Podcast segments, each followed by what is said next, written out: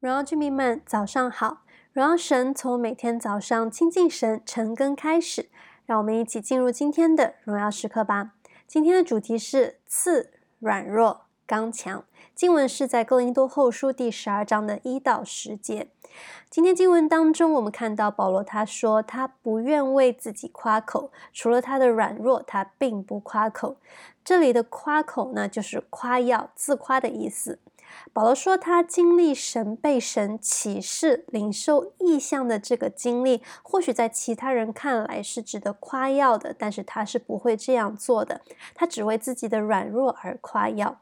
保罗他说，他自己只是一个蒙恩的罪人，他不愿别人把他看高，超过了保罗他自己。他透过信息见证他的经历所分享的关于神的一切。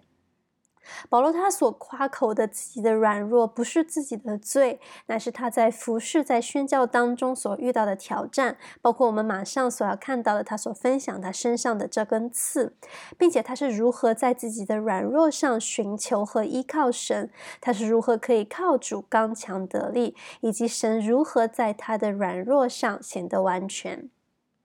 经文当中，我们就看到保罗他说他的身上有一根刺，这根刺不论是对他的个人生活，对他的服饰，都造成了不小的影响。那我们也看见保罗他和神三次祷告，求神叫这刺离开他。然而他三次祷告，神都没有挪去，而是启示保罗说：“我的恩典够你用的。”因为我的能力是在人的软弱上显得完全。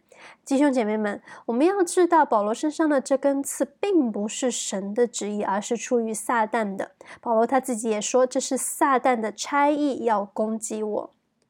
我们这里看到保罗，他三次祷告，神都没有回应他，为他挪去这个刺。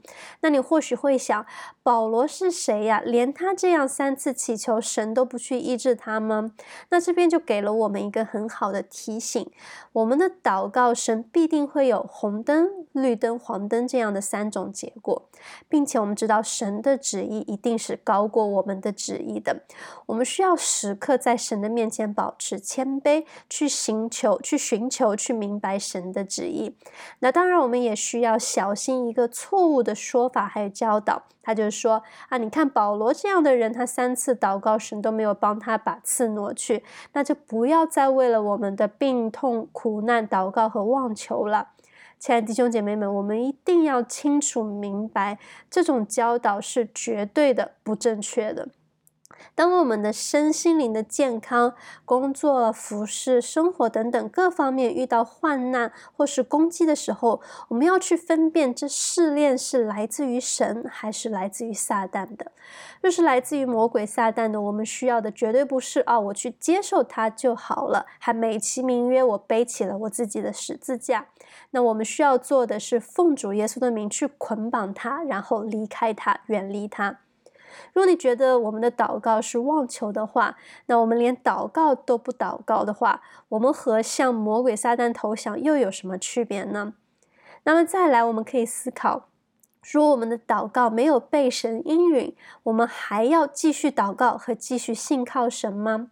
如果神没有为我们挪开我们的患难困苦，导致我们就不去信靠神了，那我们就要审视自己的信心。我们信的根基是什么？是不是出了什么问题？是不是有什么错误的期待？当神没有挪去患难困苦的时候，神一定一定会给我们一个理由的。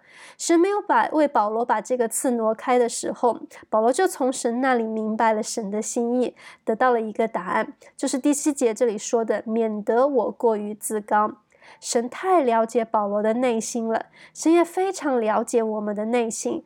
我们需要神的恩典和怜悯。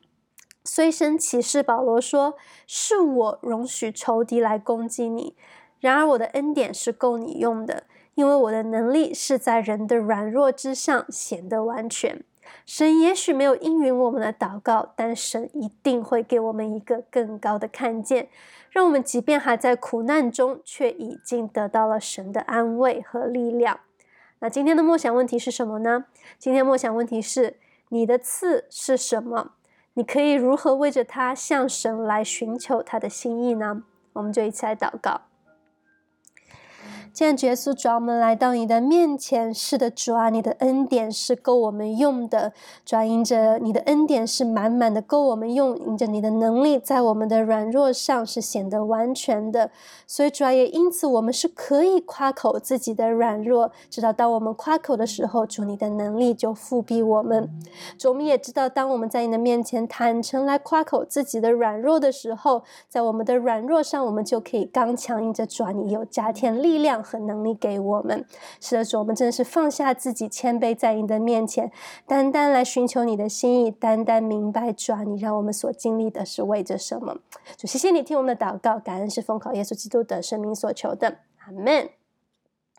感谢主，在我们的软弱上显得完全，活在神的心意当中，每一刻都是荣耀时刻。新的一天，靠主得力，加油！